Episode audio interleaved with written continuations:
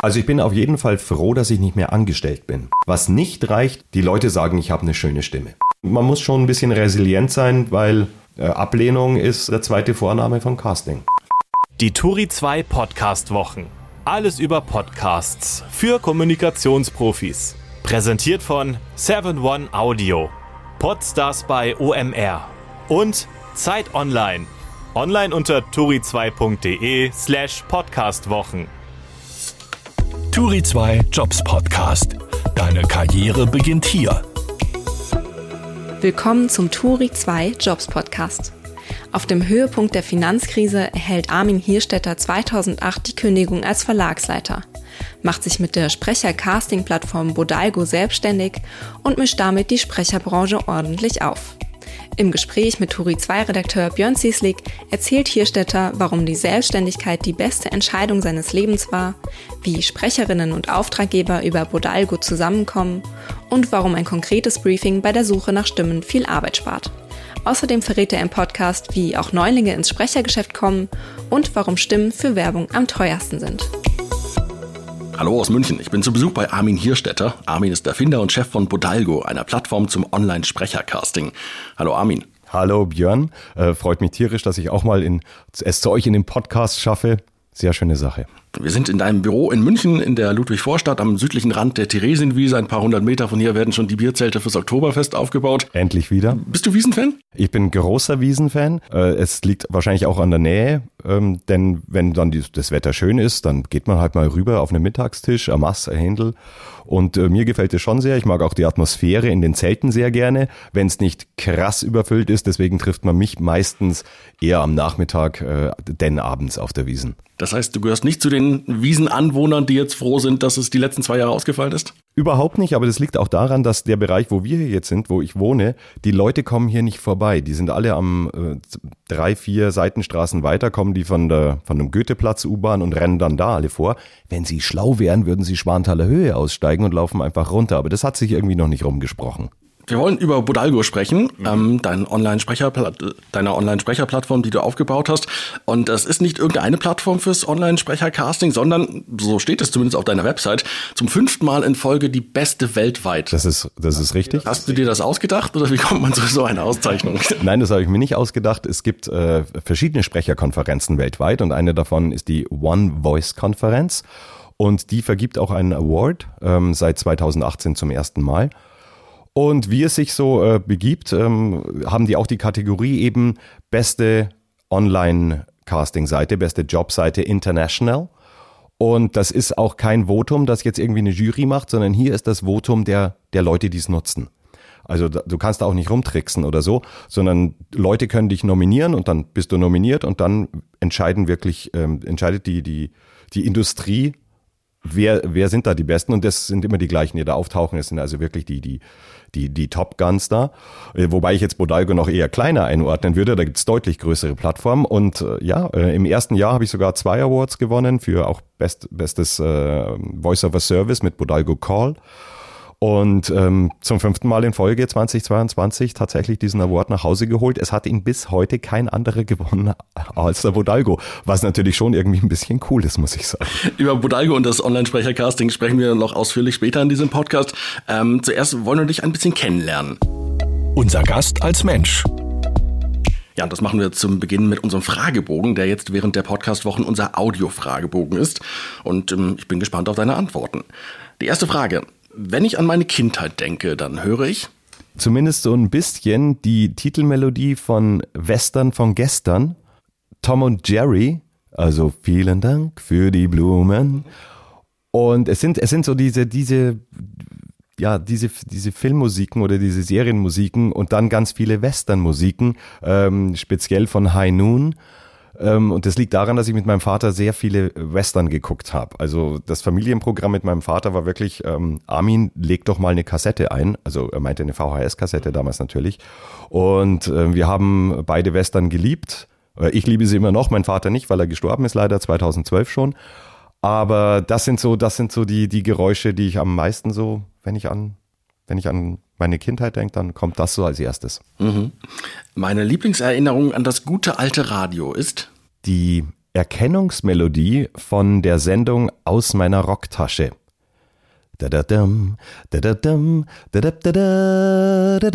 Ich weiß nicht, von wem es ist. Es ist, ähm, ich weiß nicht, und ich weiß noch nicht mal, wie die, wie die, wie die, wie das heißt, das Stück. Aber es ist eben äh, aus meiner Rocktasche. Ich glaube, die Sendung gibt es heute noch. Gibt es die noch? Auf dem Bayern 3, glaube ich, war die.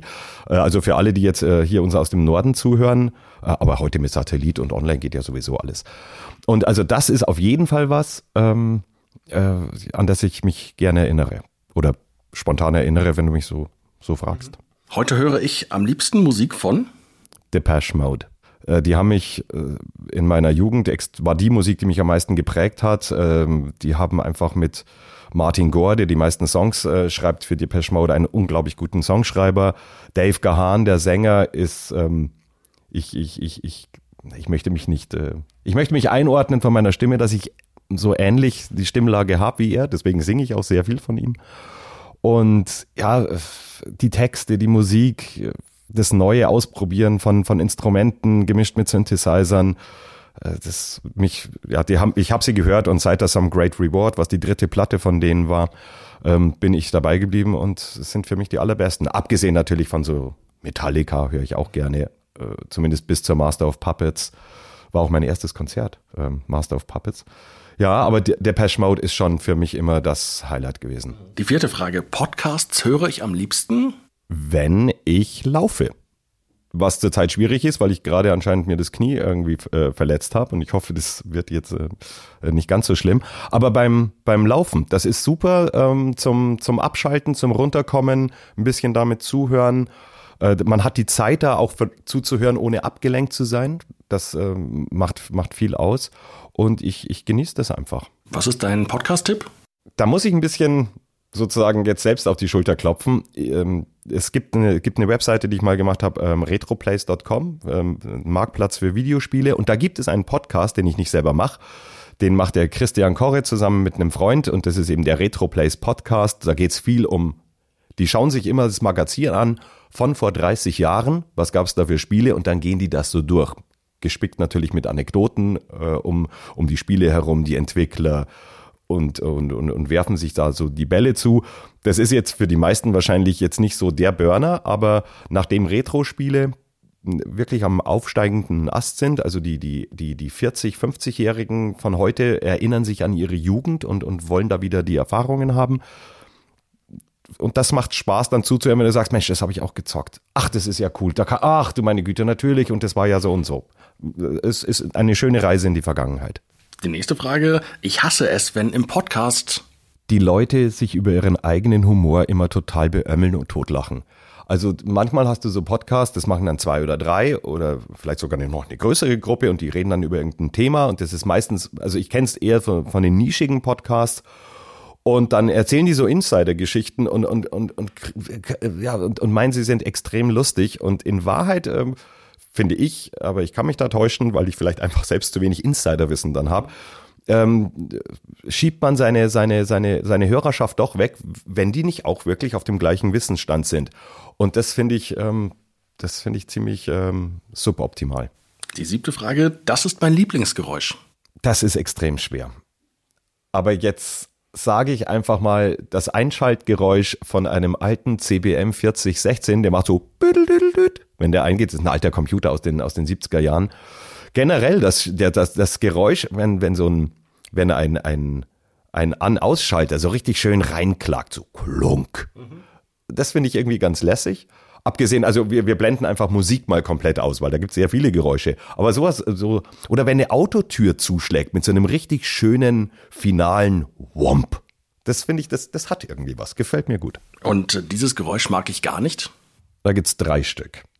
Schlürfen, Schmatzen und das Geräusch, wenn man ähm, ein Getränk in ein Glas ein, äh, einschenkt. Also diese ganzen Bierwerbungen, da könnte ich jedes Mal, also ich, ich weiß nicht, was das ist, da, da, da, da, da staut sich eine Aggression in mir auf. Ich könnte den Fernseher nehmen und gegen die Wand äh, donnern.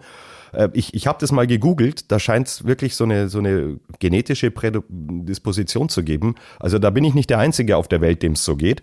Aber also da, äh, da kann ich echt ausrasten. Aber bisher haben alle Fernseher überlebt? Bisher haben alle Fernseher überlebt und auch alle Mitmenschen im Restaurant, die meinen, sie müssen ähm, da mehr Geräusche als notwendig von sich geben. Und ich, ich weiß, das klingt, das klingt total spießig, ich, total crazy, aber es ist, ich kann es auch nicht erklären. Also, aber das, das sind die Geräusche. Vergessen wir die schrecklichen Geräusche, kommen zur nächsten Frage in unserem Audiofragebogen. Ich hätte gern die Stimme von Morgan Freeman. Die Originalstimme von Morgan Freeman. Warum? Das, man muss sich da einfach nur irgendwas von ihm anhören, was, was der Mann sagt. Und der hat ja wirklich viel gesagt in seinen Filmen und äh, seinen Dokumentationen, die er spricht. Ich weiß nicht, der hat eine, eine Stimme, die, die einen wie ein Mantel umhüllt, die einen beruhigt und, und, und unterhält und das können halt nur ganz wenige Menschen. Es gibt noch einen zweiten Sprecher, der unfassbar gut ist, das ist Stephen Fry.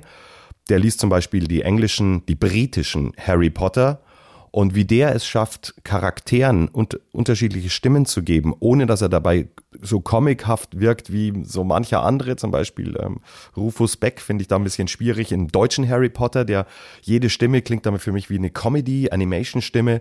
Und der Stephen Fry, der, der, der macht es in einer Leichtfüßigkeit, das ist unbeschreiblich. Aber wenn es nur um die Stimme als solchen geht, äh, als solches geht, dann ist Morgan Freeman. Und die letzte unserer zehn Audiofragen oder von zehn Fragen vom Audiofragebogen. Diese Musik soll auf meiner Beerdigung laufen. Also, was ich mir schön vorstelle, wäre von Alan Parsons When I'm Old and Wise. Also, es passt nicht ganz, weil äh, man ist ja nicht old and wise, sondern so eher, eher so old and tot. Aber da ist so eine schöne, old and dead, da ist aber eine schöne Textzeile drin. And when the final curtain falls before my eyes. Ähm, hoffe ich, dass ihr euch, äh, dass du dich daran erinnern wirst, dass ich ein Freund war. Und das hat mir immer gut gefallen. Es äh, gefiel mir als Kind schon, als ich Alan Parsons so musikalisch kennengelernt habe. Ja, das, ähm, das wäre schön. Worauf ich verzichten würde, wäre wahrscheinlich so dieses Klischee uh, Highway to Hell oder sowas. Das wäre mir dann ein bisschen zu platt. Ähm, wäre auch vielleicht von der Stimmung her ähm, nicht ganz passend. Aber When I'm Old and Wise oder nur Old and Wise, glaube ich, heißt die Nummer, ist auf der auf der Pyramid, glaube ich, drauf. Ähm, das wäre, das, das fände ich cool, ja. Wo wir gerade beim Thema Musik sind, du hast ja schon durchblicken lassen, dass Musik eine deiner Leidenschaften ist. Und du hast doch mal in einer Band gespielt. Ja, richtig. Ähm, vor noch so fünf, sechs Jahren. Ähm, in der, die Band hieß Vintage und wir haben so Rock-Pop-Sachen gespielt. Also eigentlich, nicht eigentlich, nur gecovertes Zeug. Die wollten eigentlich als Südstaaten-Rockband anfangen, haben dann einen Bassisten gesucht und wo haben die mich gefunden? Ja, natürlich auf der Wiesen. Da saß ich irgendwie mit meiner Freundin, wir, wir haben uns irgendwie über, über, über, über Musik unterhalten und neben mir saß jemand und der hatte so mitgekriegt, und wie, du kannst Bass spielen? Du bist in der Band. Und ja, da haben wir so sechs Jahre gespielt. Also ich habe Bass gespielt da und habe ungefähr so ein Drittel der Lieder gesungen.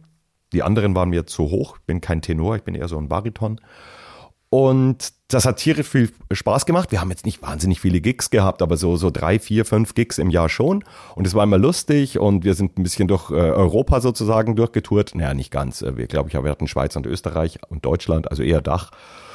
Und das war, ja, das war ein cooles Hobby, kann ich nur empfehlen. Aber es war ein Hobby, also das heißt, Rockstar war nie eine Berufsoption, oder? Also, ich weiß nicht, ob es eine Berufsoption äh, gewesen wäre, wenn ich mich mal früher damit beschäftigt hätte, dass ich äh, gar nicht so ein schlechter Sänger bin. Aber ich glaube, es braucht noch ein bisschen mehr als nur eine nette Stimme. Und nein, es war nicht wirklich eine, eine Option. Das Schicksal hat mich immer von der Bühne ferngehalten. Trotzdem haben Freunde für dich als Running Gag das Pseudonym Jürgen Martini erfunden. das musst du uns kurz erklären. Wer ist Jürgen Martini? Also ich bin Jürgen Martini. Na, es, es, es war so, wir waren ähm, am Gardasee ähm, bei, einer, bei einer Freundin, die da eine Pension und ein, und ein Restaurant hat. Und die hatten da ein Klavier äh, am, am, auf der Terrasse stehen. Und eines Abends, äh, es könnte durchaus sein, dass ein, das ein oder andere Gläschen davor äh, geleert worden ist, habe ich mich dann hingespielt und habe halt so ein paar Klassiker gespielt und habe dazu gesungen. Und dann war es so, dass die am nächsten Morgen ähm, gab es wohl Anfragen von, von älteren Damen, die an dem Abend auch auf der Terrasse waren, ähm, nein, es war dann noch so, Entschuldigung, da, was die gemacht haben am nächsten Morgen, die Freunde, mit denen ich da war, die haben da so, so ein, es gibt doch diese Schilder, in denen man das Tagesmenü so aufschreibt, so eine kleine Tafel. Und da haben die draufgeschrieben so, ähm, tonight, äh, was weiß ich, 22 Uhr, Jürgen Martini live on stage und äh, ja. Und da irgendwie noch so ein Sold Out oder so. Und dann komme ich also da runter und, und die lachen schon so alle und dann drehe ich mich um und sehe also dieses Ding. Und hat es tatsächlich dann ähm, Anfragen gegeben von, von eben so älteren Damen. Sagen Sie, spielt der, der, der Herr Martini heute Abend wieder? Und das fand ich natürlich total cool und ich habe dann auch nochmal gespielt. Und jetzt ist es der Running Gag. Ähm, es muss jetzt endlich mal auch ein Plattenvertrag her mit äh, Jürgen Martini. Und ich finde eigentlich den Namen echt ganz cool, muss ich sagen. Aber nee, ich will kein Schlagerstar werden. Nein. Aber schöne kleine Anekdote. Unser Gast im Job. Du bist 1970 in Schwandorf in der Oberpfalz in Bayern geboren und ich vermute, da war dein Berufswunsch damals noch nicht, dass du gesagt hast, wenn ich groß bin, dann gründe ich mal eine Plattform fürs Online-Sprechercasting, oder? Nein, das, das Was wolltest du damals werden? Das wäre ziemlich visionär gewesen. Ich, ich denke, als, als wirklich als Kind hatte ich die typischen Wünsche. Äh, Arzt, mein Vater war Arzt und ich glaube, da war auch also Arzt mit auf der Liste. Mein Vater hat mir mal abgeraten. Dann natürlich Astronaut. Ich glaube, es war auch mal der Polizist dabei und ich bin ja mit elf Jahren schon nach München gekommen. Also ich glaube, die Berufswünsche waren dann aber nicht so ausgeprägt oder es gab dann keine weiteren, außer die, die, die jeder Junge so in dem Alter, glaube ich, so ein bisschen hat. Feuerwehrmann war, glaube ich, nicht dabei. Mhm. Ähm, du bist dann ähm, nach dem Abi in den Journalismus reingerutscht, kann man, glaube ich, sagen. Absolut. Wäre es anders gekommen, dann wärst du heute womöglich Chemiker. Genau, also es ist wirklich so. Ich, ich, nach dem Abitur hatte ich mir gedacht, also ich konnte eigentlich nur eine Sache relativ gut im Abitur. Ich hatte das schlechteste Abitur meines Jahrgangs mit 103 äh, Punkten in der Abiturprüfung. Bei Minimum 100 musste er erreichen, also es war schon mit sehr äh, heißer Nadel gestrickt.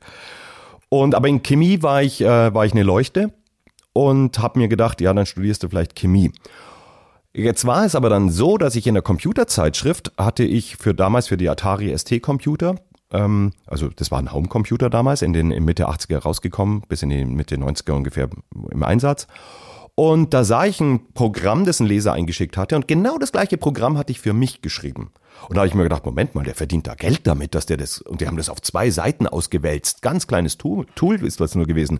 Und da habe ich bei Markt und Technik angerufen und habe gefragt, ähm, hier, ich bin der und der und ich kann und das und das und ähm, wollt ihr nicht mich als Fremdautor nehmen? Und da haben die am Telefon, haben die gesagt, ja, pass auf, äh, wir haben sowieso jetzt diesen Schwerpunkt, kannst du das, das und das? Und ich so, ja klar kann ich das.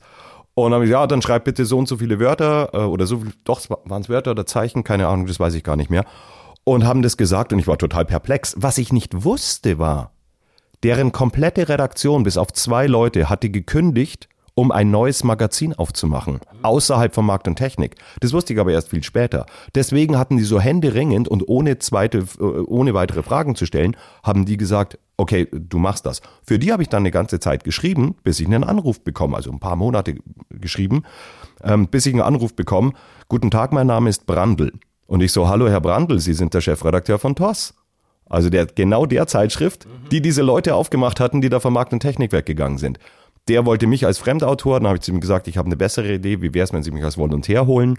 Und wieder wusste ich nicht, dass für den Programmierbereich der Zeitschrift TOS der Redakteur gerade gekündigt hatte. Es war ideal für ihn, dass er also eine günstigere Kraft, Volontär versus Redakteur, und dann noch jemand, der genau aufs Ressort passt. Also habe ich drei, vier Monate später als Volontär bei äh, TOS, so die, äh, hieß die Zeitschrift, angefangen und habe da dann meinen Redakteur gelernt. Und Wäre das nicht passiert, hätte ich damals diesen Artikel nicht gelesen, der quasi das gleiche Programm hatte, das ich für mich selbst als Tool geschrieben hätte, äh, vielleicht hätte ich mich wirklich in Chemie eingeschrieben und hätte heute keine Haare mehr auf dem Kopf. Wie ging es dann weiter im Journalismus für dich? Ich habe dann da ähm, die Ausbildung verkürzt ähm, bekommen, weil die anscheinend irgendwie fanden, dass ich es äh, ganz, ganz gut mache, glaube ich. Aber vielleicht habe ich auch einfach nur gedrängelt. Das kann auch durchaus möglich, dass das so war. Und ähm, dann ging es weiter, dass ich irgendwann im Sommer, das war so nach zwei Jahren, sitze ich so im Biergarten und äh, Computer ist schon cool, also Computerpresse, weil alle Nase lang ändert sich was und immer wieder neues Spielzeug. Und, und wenn du auf den Messen bist, das ist wie eine, wie eine Familie. Also damals war es zumindest so. Du hast mit all, mit all den Firmen hattest du wirklich sehr, sehr viel Spaß. Und es war immer, immer was Neues. Es bleibt ja nie stehen. Also in der, in der Technologie ist ja wirklich ganz wunderbar. Und dann habe ich aber gesagt, ja, das ist schon ganz toll, aber es ist halt nur Computer. Es geht immer nur um Computer. Und ich hätte gerne mal was so Publikums, äh, Publikumspresse. Und die Manuela Holzmann, ähm, damalig, also eine Freundin von mir damals, die sagt so, ähm, ja, hier, meine Mutter ist ja Verlagsleiterin bei Penthouse, ähm, die suchen, glaube ich, gerade einen Redakteur. Und ich so, ja, genau. Penthouse wird auf einen Nerd warten, der gerade mal äh, hier Redakteur, zum Redakteur geschafft hat. Aber ich habe mich beworben, habe dem, ähm, dem Chefredakteur dem Rudi Heiduck damals, ähm, habe dem äh, das Blaue vom Himmel versprochen. Ich habe gesagt, es ist mir egal, wie viel Arbeit du mir gibst, ich will diesen Job. Und er hat ihn mir auch gegeben. Und dann ging es noch ein bisschen weiter. Der Rudi ist dann irgendwann nach eineinhalb Jahren oder so gegangen. Die Redaktion war sehr ausgedünnt und dann ähm, bin ich zur Verlagsleiterin, habe gesagt, also ich, ich kann euch den Laden schon schmeißen. Ähm, dann sagt sie, aber wir können dich nicht zum Chefredakteur machen. Und ich so, das denke ich mir, aber macht mich doch einfach zum Stellvieh. Ähm, und äh, ich, ich tue da mein Bestes und war dann irgendwie noch eineinhalb Jahre Chefredakteur. Dann ruft äh, und habe da jemanden kennengelernt von damals Attic Futura. Die haben Jugendpresse viel gemacht, ähm, hatten mit Hit ein sehr, sehr erfolgreiches Magazin und schon im Portfolio, die waren also wir waren im, eigentlich im gleichen Büro, die waren auf dem gleichen Flur wie Penthouse, sind dann aber weggezogen in ein anderes Büro.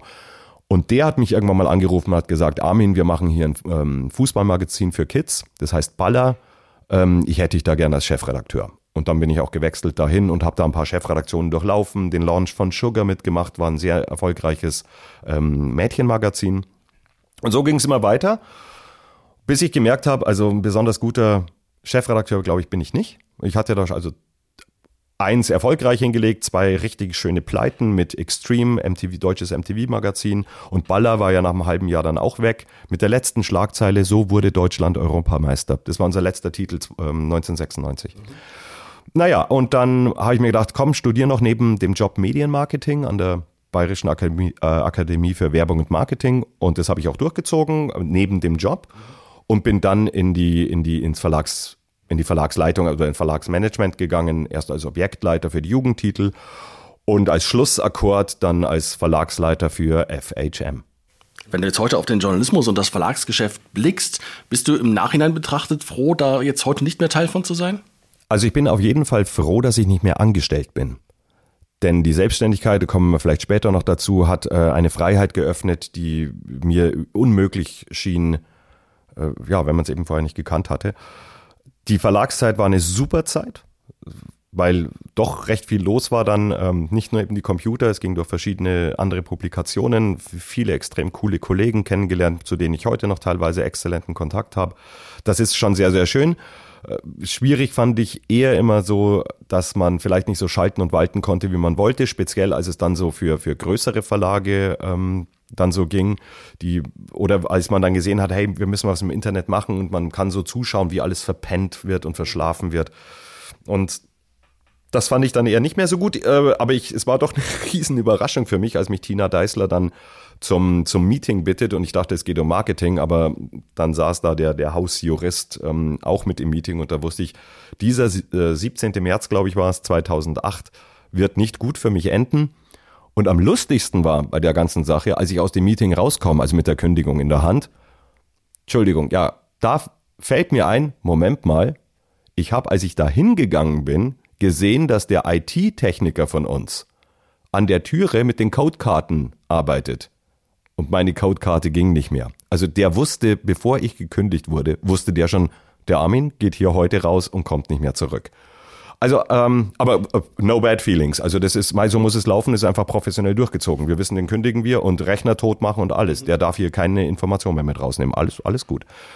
Und aber dieser, dieser, ich bin da zu Hause gesessen und habe erstmal ähm, nicht gewusst, wie es weitergeht, weil Höhepunkt der Finanzkrise. Wer sucht da bitte einen Verlagsleiter? Die Leute werden, also teure Positionen werden eher abgebaut als aufgebaut. Und ich hatte aber, ähm, und da kommen wir dann, ist ja dann auch die Überleitung zu Bodalgo. Ich hatte im, im September 2017 angefangen, Bodalgo zu programmieren.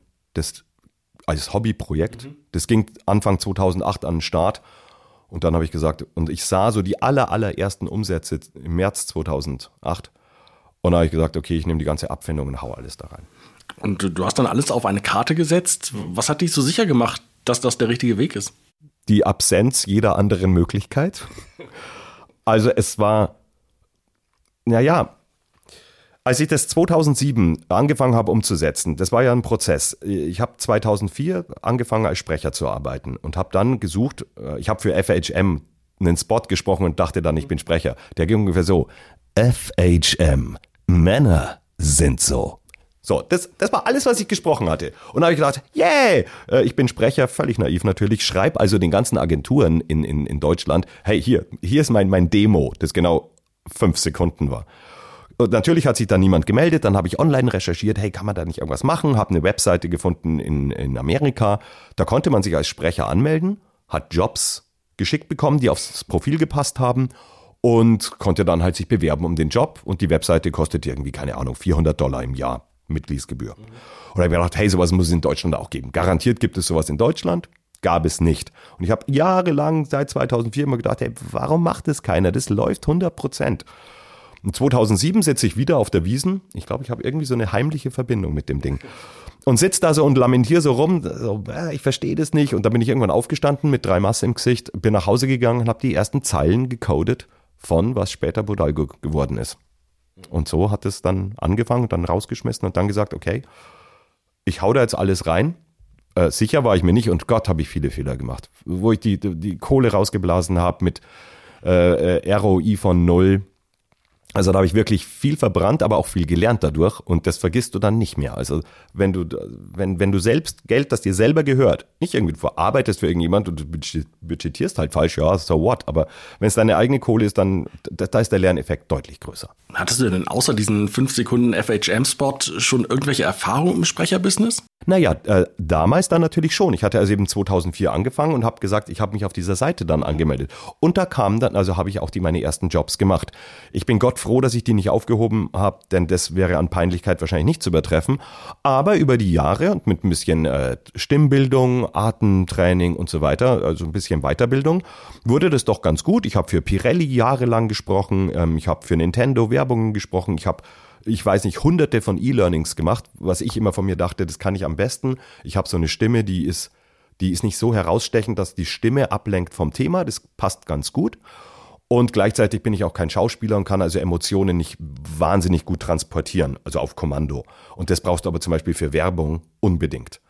Und bei E-Learning brauchst du es aber nicht und da habe ich also wirklich ähm, viel, viel gearbeitet. Jetzt mache ich kaum noch was, nur noch quasi Freundschaftsjobs, wenn, wenn jemand was braucht. Äh, sonst habe ich einfach die Zeit nicht mehr dazu. Was reizt dich denn an Stimmen, dass du darauf letztlich dein, dein Geschäft aufgebaut hast? Na, in dem Fall hat mich erstmal gereizt, das ist eine Geschäftsidee, die in Amerika offensichtlich sehr gut funktioniert. Und da, und, und da war erstmal der Überlebenswille, ein neues Business aufzubauen. Und äh, dann habe ich eben die Selbst, was mich dann gereizt hat, wirklich war, selbstständig zu sein, eigener Herr zu sein, Entscheidungen sofort treffen zu können, ohne äh, fünf Leute oder 50 Leute fragen zu müssen und gleichzeitig ähm, absolute Freiheit zu haben, wie man die Zeit einteilt, welche Projekte man angeht und das war eigentlich eher so der, der Antrieb. Dazu kam natürlich, dass mich das Thema Sprechen selber sehr stark interessiert hatte, ich eine, eine, weil ich selber als Sprecher gearbeitet habe, eine hohe Affinität hatte mit dem Thema als solchen. Und wenn du dann natürlich die ganzen coolen Stimmen endlich mal auf der Plattform hast, und äh, ich habe erst ja nur mit deutschen Stimmen angefangen, international wurde es ja dann erst viel später, und man das so hört, schöne Stimmen sind was, sind was sehr, sehr Cooles. Und ich glaube, das würde jeden, jeder, den du auf der Straße fragst, ähm, wenn Sie sich diese und jene Stimme anhören, was, was, was denken Sie dann da? Und dann werden viele bei Morgan Freeman zum Beispiel sagen, wow, das ist aber eine schöne Stimme. Und Stimmen sind wichtig. Es ist so der, der mit der erste Kontakt, den man überhaupt hat, nachdem man Leute sieht oder eben auch nicht sieht, weil im Podcast ähm, niemand kann uns, uns jetzt hier zuschauen. Die bewerten also auch sehr viel über die Stimme und Stimmen können so viel ausdrücken. Also ja, klar, das ist auch mit dabei. Aber am Anfang stand wirklich ähm, der Überlebenswille, ich muss ja irgendwie meine Miete zahlen können, ich brauche jetzt ein funktionierendes Business. Und das war vielversprechend und habe ich deshalb dann auch so weitergemacht. Aber auf dem deutschen Markt war dieses Modell, Online-Sprecher zu casten, ja schon etwas sehr Disruptives, oder? Das war völlig unbekannt und natürlich haben mich sehr viele für den Abendgang, äh, für den Abendgang des Unterlandes, für den Untergang des Abendlandes, herrje, äh, für den Untergang des Abendlandes verantwortlich gemacht, weil das in der Tat nicht bekannt war oder rudimentär. Und die haben alle gesagt, ja, das äh, fängt ein Price-Dumping an, ähm, das wird alles nur Billo-Billo und haben aber ohne Bodalgo überhaupt mal verwendet zu haben, gar nicht gemerkt, dass man bei Bodalgo nicht unterbieten kann. Der Prozess läuft ganz anders. Der Auftraggeber stellt ein Casting ein, kostet ihn keinen Cent. Die passenden ähm, Sprecher machen Angebot. Die sehen nicht die Angebote der anderen Sprecher. Die versuchen sich nur am besten zu verkaufen.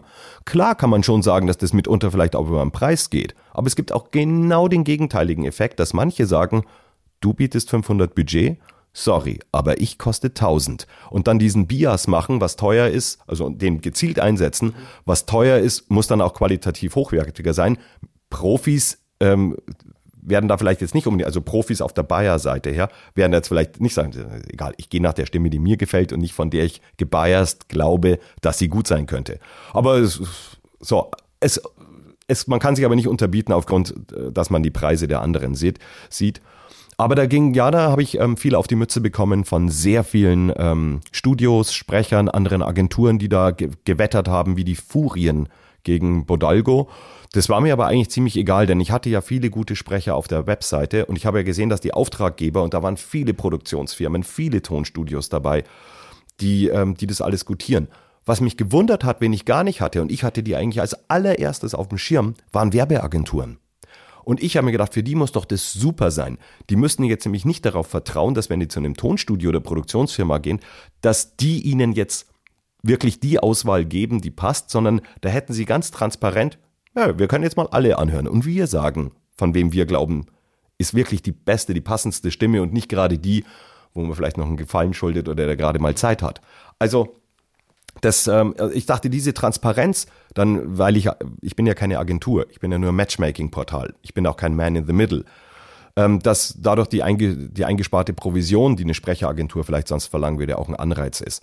Aber da, da bin ich, ähm, da war ich zu naiv, weil bei einer großen Produktion, wenn du jetzt irgendwie einen Werbespot hast von, von irgendeiner Top-Shelf-Company, dann ähm, ja, das Sprecherhonorar geht nicht völlig im Rauschen unter, weil es kann schon ganz, ganz schön äh, schöner Batzen werden. Aber bei den, wenn du die gesamten Produktionskosten, das Mediabudget dazu anschaust, das ist so ein kleiner mhm. Betrag.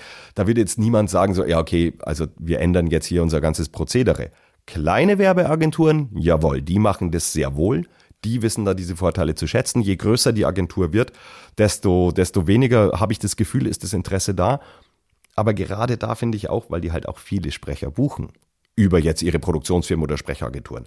Und da wäre schon viel Potenzial da, dass man, ich will nicht sagen billiger, keinesfalls, sondern einfach, also maximal preisbewusster und dann ein bisschen cleverer vorgeht. Aber das ist ein, ist ein weites Feld. Ähm, ich höre da auch nicht auf, ein bisschen zu versuchen, in die Ecke zu gehen, denn ich würde es wahnsinnig gerne viel mehr damit arbeiten. Es ist Amerika gang und gäbe. Amerika, ganz viele Agenturen, wenn sie nicht zur Union, die haben ja eine ganz starke, die SAG-AFTRA ist eine ganz starke Union der Schauspieler und und äh, Sprecher. Und wenn die da nicht per Gesetz quasi zur Union gehen müssen, dann gehen die alle zur Non-Union und die machen das alle mit Online-Casting. Haftet denn Budalgo bis heute dieser, dieser Ruf, dieses Etikett des Dumpings an oder hat sich das gelegt inzwischen? Das hat sich ein bisschen gelegt. In Deutschland, wenn du aber zum Beispiel mit jetzt, es gibt die äh, Verband Deutscher Sprecher, wenn du da mit dem Vorstand reden würdest, äh, würden die dir wahrscheinlich was anderes erzählen. Wenn du die gleiche Frage in Amerika stellen würdest, würden die ähm, nachdem sie mich mit der Sänfte reingetragen haben, würden sie sagen, da ist der Rockstar. Es ist wirklich so. Bodalgo ist da mega angesehen, wird als, daher kommen auch die Awards. Und die finden es total klasse und super. Ähm, liegt vielleicht auch daran, der extreme ähm, persönliche Kontakt zum, zu Herrn Bodalgo, wenn du so willst. Das haben sie bei anderen Plattformen nicht. Aber in Deutschland, ja, ist noch ein bisschen, aber es ist deutlich weniger geworden über die Jahre jetzt. Und es gibt ja, ich habe 2000 Sprecher, also es sind alles professionelle Sprecher auf Bodalgo. Es gibt immer eine Grauzone, wo du sagst, es ist jetzt vielleicht nicht der beste Sprecher, aber wenn er eine professionelle Ausbildung hat, dann zählt er für mich erstmal als professioneller Sprecher. Und ja, also ich habe 2000 Sprecher äh, aus Deutschland da. Klar, die sind jetzt nicht auf der Plattform, weil sie denken, das ist äh, der Untergang des Abendlandes. Was hat es mit diesem Namen Bodalgo eigentlich auf sich? Hat der irgendeine Bewandtnis? Normalerweise erzähle ich immer die Story, das ist ähm, das Wort, das äh, irgendeine Kultur in fernen Ländern verwendet für ich höre Stimmen, ist natürlich totaler Quatsch, habe ich aber früher gerne erzählt. Nein, es war so, ich, äh, als ich das angefangen habe zu programmieren, war links oben auf der Webseite immer ein freier Platz, weil ich noch keinen Namen hatte, also gab es da auch kein Logo. Und irgendwann ist mir das zu doof geworden, dann habe ich mich hingesetzt, ja, was, was nehme ich denn? Ich muss ja schauen, dass ich keine Markenrechte verletze. Also habe ich bei Google Wörter eingegeben, die mir so eingefallen sind. Und egal, was ich da eingegeben habe, also den größten Schwachsinn, es kamen immer Suchergebnisse. Und da wusste ich, okay, also irgendjemand verwendet es schon. Und der erste Begriff, bei dem nichts kam, war Bodalgo. Und habe ich mir das angeschaut und wegen dem B, dem O, DA, das hat alles Rundungen. Und dann habe ich das so, so, so ein kleines Mock-up-Logo gemacht und denke ich mir, oh ja, sieht gar nicht schlecht aus. Domainnamen reserviert und dann später auch noch natürlich ähm, äh, eine Registered, äh, Registered Trademark gemacht. Aber es war wirklich, ähm, es ist einfach ein erfundenes Wort. Ich wollte was haben, was international funktioniert. Also ich wollte bewusst nicht was nehmen mit Sprecher, Sprechen, sonstiges, weil ich mir gedacht habe, vielleicht in ferner Zukunft wird es ja doch international. Da hätte ich gerne was, was in möglichst vielen Sprachen funktioniert. Zur konkreten Sprechersuche über Bodalgo kommen wir gleich noch. Erst nochmal äh, zu, zu dir. Du hast ja erzählt, dass du, bevor du dich selbstständig gemacht hast, in, in Verlagen gearbeitet hast, auch äh, als, als, Führungskraft. Ähm, wie warst du denn so als Chef damals? Nicht gut genug ausgebildet, glaube ich, um als Chef bestehen zu können. Also auf zwei Arten. Die eine Art ähm, fachlich, also ich hatte meine Ausbildung bei einer Computerzeitschrift eben als, als Redakteur gemacht. Das befähigt nicht unbedingt ähm, dazu, jetzt die ganze Klaviatur wirklich gut zu bespielen. Also da war ich fachlich bestimmt nicht völlig auf der, also wie es, wie es hätte sein sollen für einen Chefredakteur eines Publikumsmagazins. Also das muss man ganz klar so sagen. Gut, man sucht dann, dann versucht es natürlich dann auf sein, auf sein Team abzuwälzen und die müssen halt dann die guten Stories schreiben. Muss ja nicht der Chefredakteur machen. Der muss ja nur schauen, dass es, das Gesamtkonstrukt äh, funktioniert. Und also da, glaube ich, hatte ich ein Manko und auch vielleicht in der, in der Personalführung. Wie hole ich denn eigentlich aus den Leuten das Beste raus? Was für Ansätze gibt es denn da? Das habe ich viel später erst auf, eine, auf einem Kurs, da hat mich äh, Egmont dann äh, auf, auf ein Seminar geschickt, zusammen mit vielen anderen, so ein Management-Seminar. Und da gingen einem dann schon so ein paar Christbäume auf. Also ich hoffe, dass ich jetzt nicht ein, ähm, ich, ich war jetzt kein äh, also ich, ich glaube nicht, dass ich ein schlechter Chef war, um Gottes Willen. Also ich war jetzt nicht irgendwie so äh, der Choleriker, der die ganze Zeit rumgeschrien hat. Ähm, ich habe eigentlich schon eher die Leute laufen lassen, aber ich glaube, das war eher das Problem. Ich habe zu viel laufen lassen. Also und ähm, zu wenig Anleitung oder, oder äh, zu wenig klar kommuniziert, was genau brauchen wir jetzt, um dieses und jenes Ziel zu erreichen und wie kommen wir dahin. Das war ähm, sicherlich, da, da hätte man deutlich besser arbeiten können.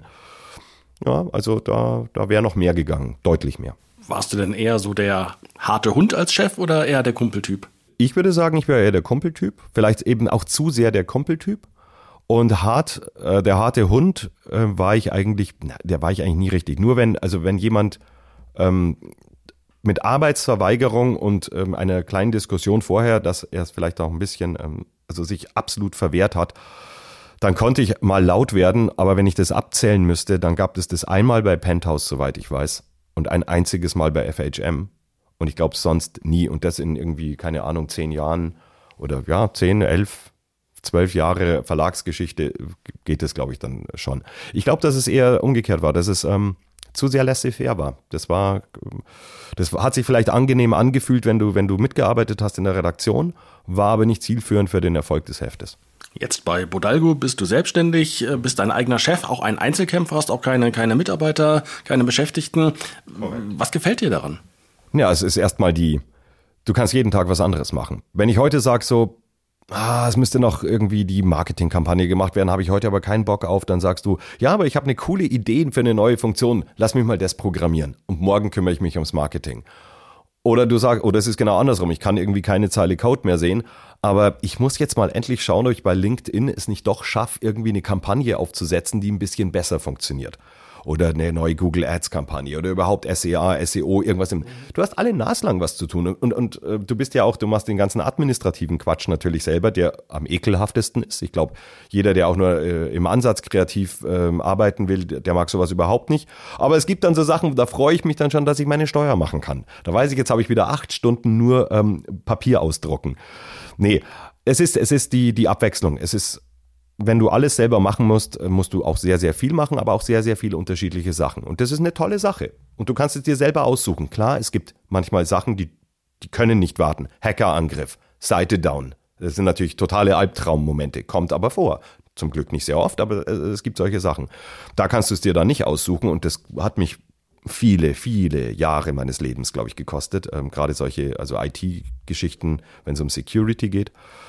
Und, aber es ist ähm, spannend und es ist jetzt spannend seit 14 Jahren und es ist kein Ende in Sicht. Das hat mir, das macht mir, glaube ich, am meisten Spaß. Und die Freiheit. Die Freiheit, sagen zu können, wisst ihr was? Ich gehe jetzt mal schön im Biergarten, weil heute ist mir einfach danach. Und dann bin ich um zwei im Biergarten, vielleicht habe ich einen Computer dabei, sicherlich das Handy, um halt was zu machen, wenn es notwendig ist. Aber ansonsten einfach mal Beine hochlegen, ähm, eine Mass und ein Schweinsbraten und dann sieht die Welt gleich wieder anders aus. Aber das heißt, so einen klassischen Arbeitsalltag gibt es bei dir eigentlich gar nicht, oder? Nicht klassisch, nein, weil jeder Tag unterschiedlich ist und das, das eben das ist. Man könnte natürlich mit, Strukt, mit deutlich besserer Struktur rangehen. Und ich denke, dass Bodalgo, wenn, wenn es jetzt, wenn es breiter aufgestellt werde, wenn ich sagen würde, also okay, los, jetzt kommen noch irgendwie zwei Leute dazu ins Team oder drei und wir machen das jetzt noch ein bisschen größer. Ich weiß nicht, warum mir hier der Antrieb fehlt. Weil eigentlich wir wollen ja alle größer, schneller, weiter und so weiter. Ich möchte schon, dass Bodalgo wächst, aber ich will, dass es sehr, sehr natürlich wächst. Und vielleicht bin ich auch nicht bereit, die Verantwortung für andere zu übernehmen. Auch das ist was, was ich, da, da fehlt mir einfach dann quasi die Ausbildung. Und es ist halt so ein, also auf der einen Seite eben so einfach, alleine zu, zu arbeiten. Du musst niemanden fragen, dich um niemanden kümmern, ähm, niemanden hinterher sein. Ähm, auf der anderen Seite legst du dir viele Steine in den Weg, gerade wenn es ums Wachstum geht. Ich, ich sehe das schon, aber mir fehlt so dieser, mir fehlt diese Gier, da jetzt noch irgendwie zu wachsen. Warum? Es gibt, es gibt gute Gründe, warum. Die müssen gar nicht monetärer Natur sein, äh, weil du eben, äh, eben auch, auch mit mehr Leuten um dich herum arbeiten willst, die auch fördern willst. Du willst den Sprechern mehr, mehr bieten, indem du da mehr Jobs rankarren kannst und so weiter. Also es gibt viele gute Argumente. Aber bisher konnte ich mich noch nicht durchringen. Aber who, who knows? Ich bin erst 52, ich habe ja noch ein bisschen Zeit. Aber gibt es manchmal so äh, Aufgaben oder Situationen, wo du dir denkst, ähm, da hätte ich jetzt schon gern jemand, der mir diese Aufgabe abnimmt? Vertrieb. Ich bin einfach kein Vertriebler. Und was, was mich, was mich so, also quasi, ich will nicht sagen frustriert, aber es geht schon so ein bisschen in die Richtung. Ich meine, stell dir vor, du hast eine Dienstleistung, die für denjenigen, der sie in Anspruch nimmt, absolut kostenlos ist. Du kannst als Auftraggeber ein Casting einstellen, kostet dich keinen Cent. Du musst dich nur anmelden. Es gibt keine Gebühren, keine Provisionen. Ähm, du, du machst die Bezahlung direkt mit dem Sprecher. Ich zwack also auch da nichts ab. Es ist absolut kostenlos. Warum ist es so unglaublich schwer, und es ist relativ schwer, Auftraggeber potenzielle dafür zu begeistern?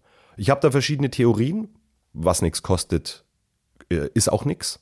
Also, dass man einfach denkt, nee, da, muss es Quatsch sein, dann äh, funktioniert es nicht richtig. Und nichts könnte weiter weg von der Wahrheit sein.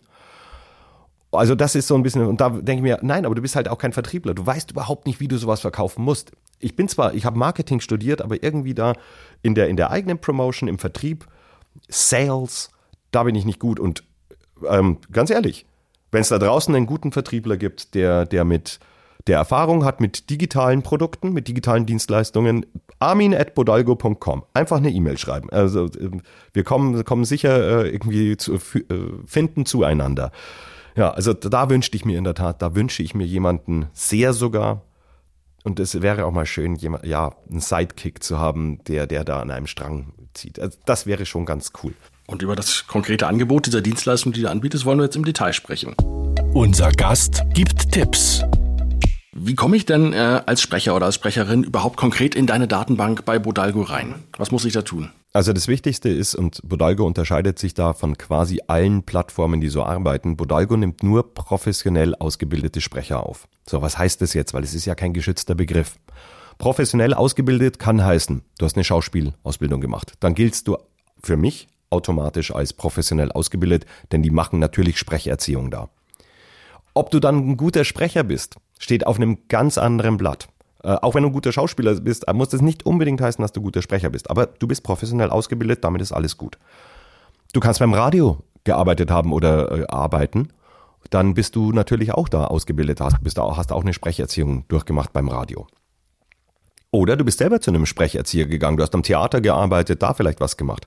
Also es gibt schon verschiedene Wege, es gibt auch sehr gute Online-Kurse mittlerweile, Bloß da findet natürlich selten dann die Evaluierung statt. Also du lernst es vielleicht wirklich alles, aber irgendwann muss es ja auch den Punkt geben, wo einer sagt, boah, Björn, ich glaube, du bist jetzt bereit. Jetzt, jetzt kannst du losrennen.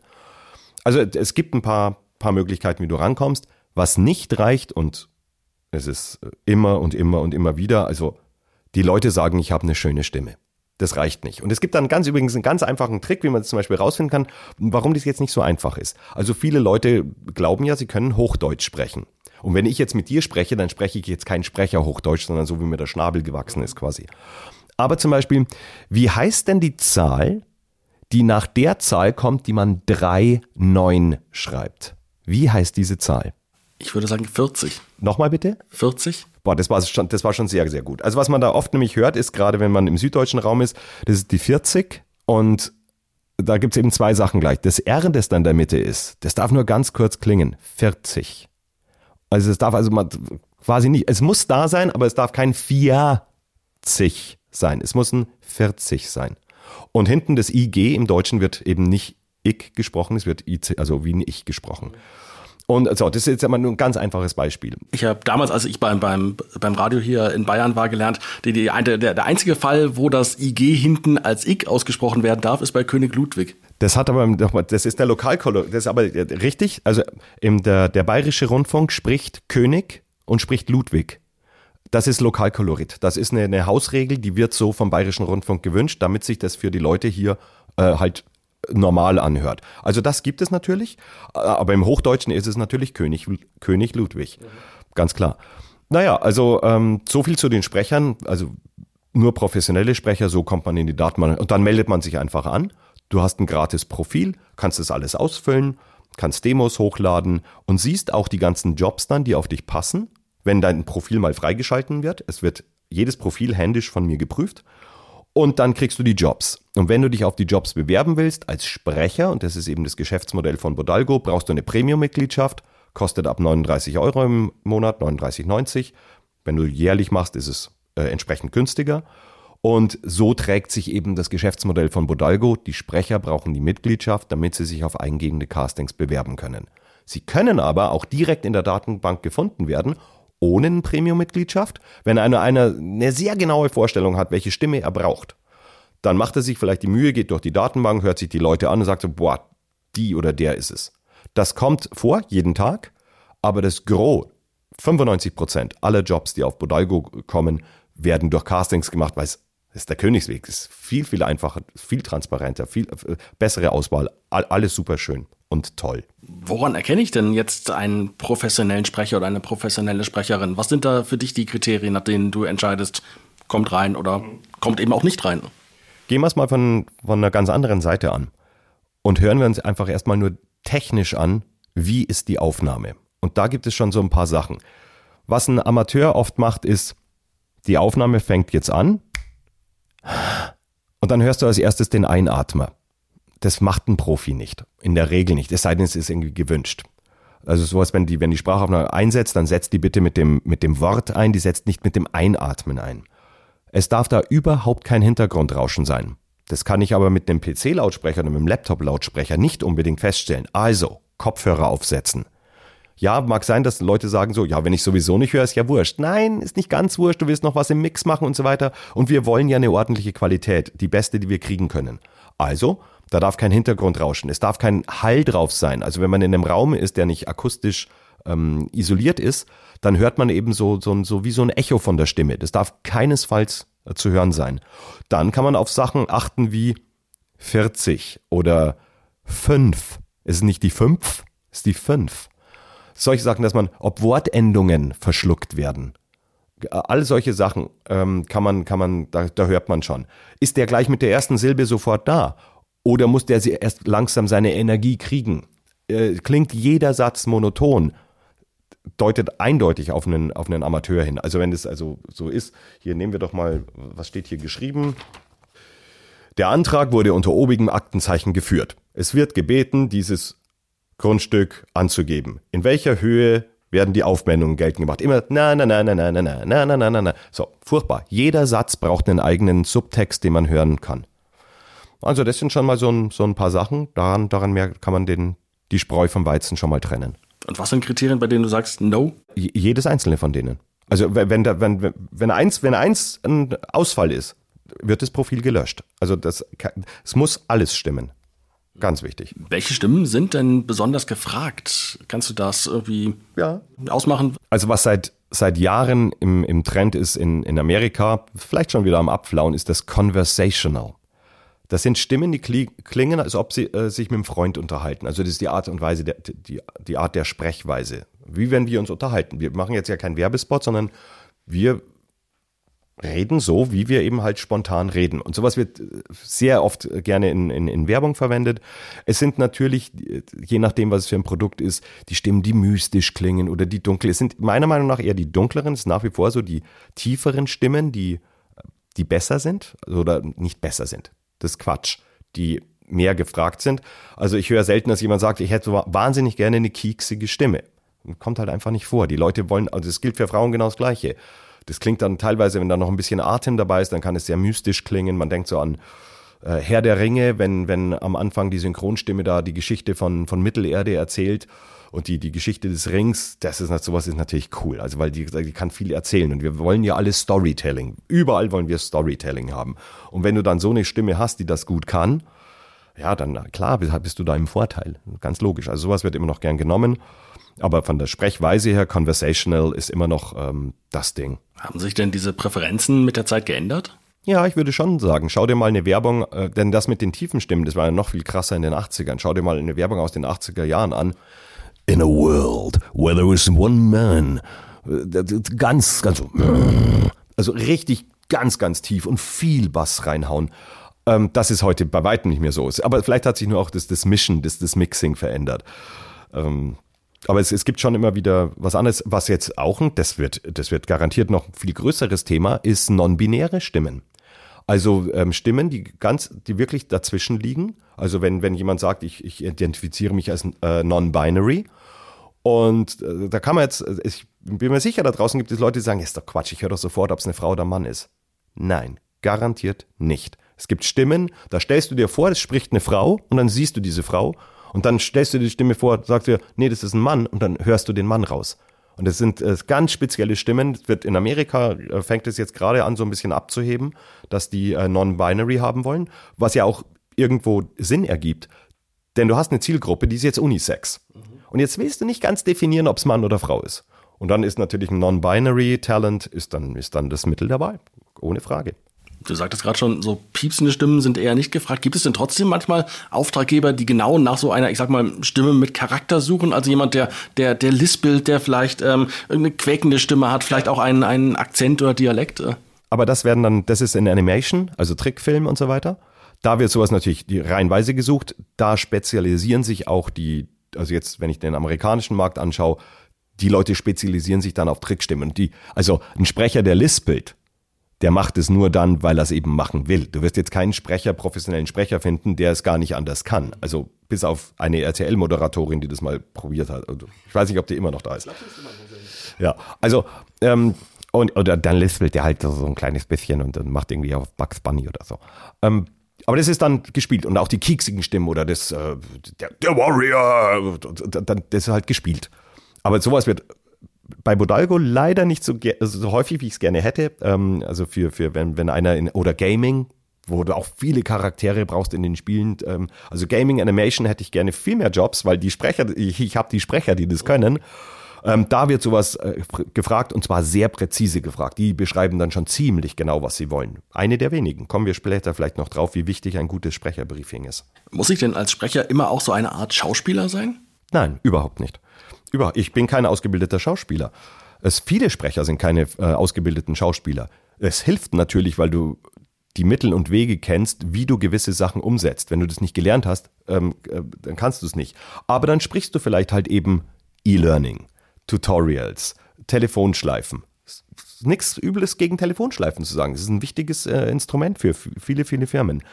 Aber wenn du eben noch diese Ausbildung hast, dann, äh, dann, dann kannst du da viel, viel variantenreicher mit deiner Stimme arbeiten.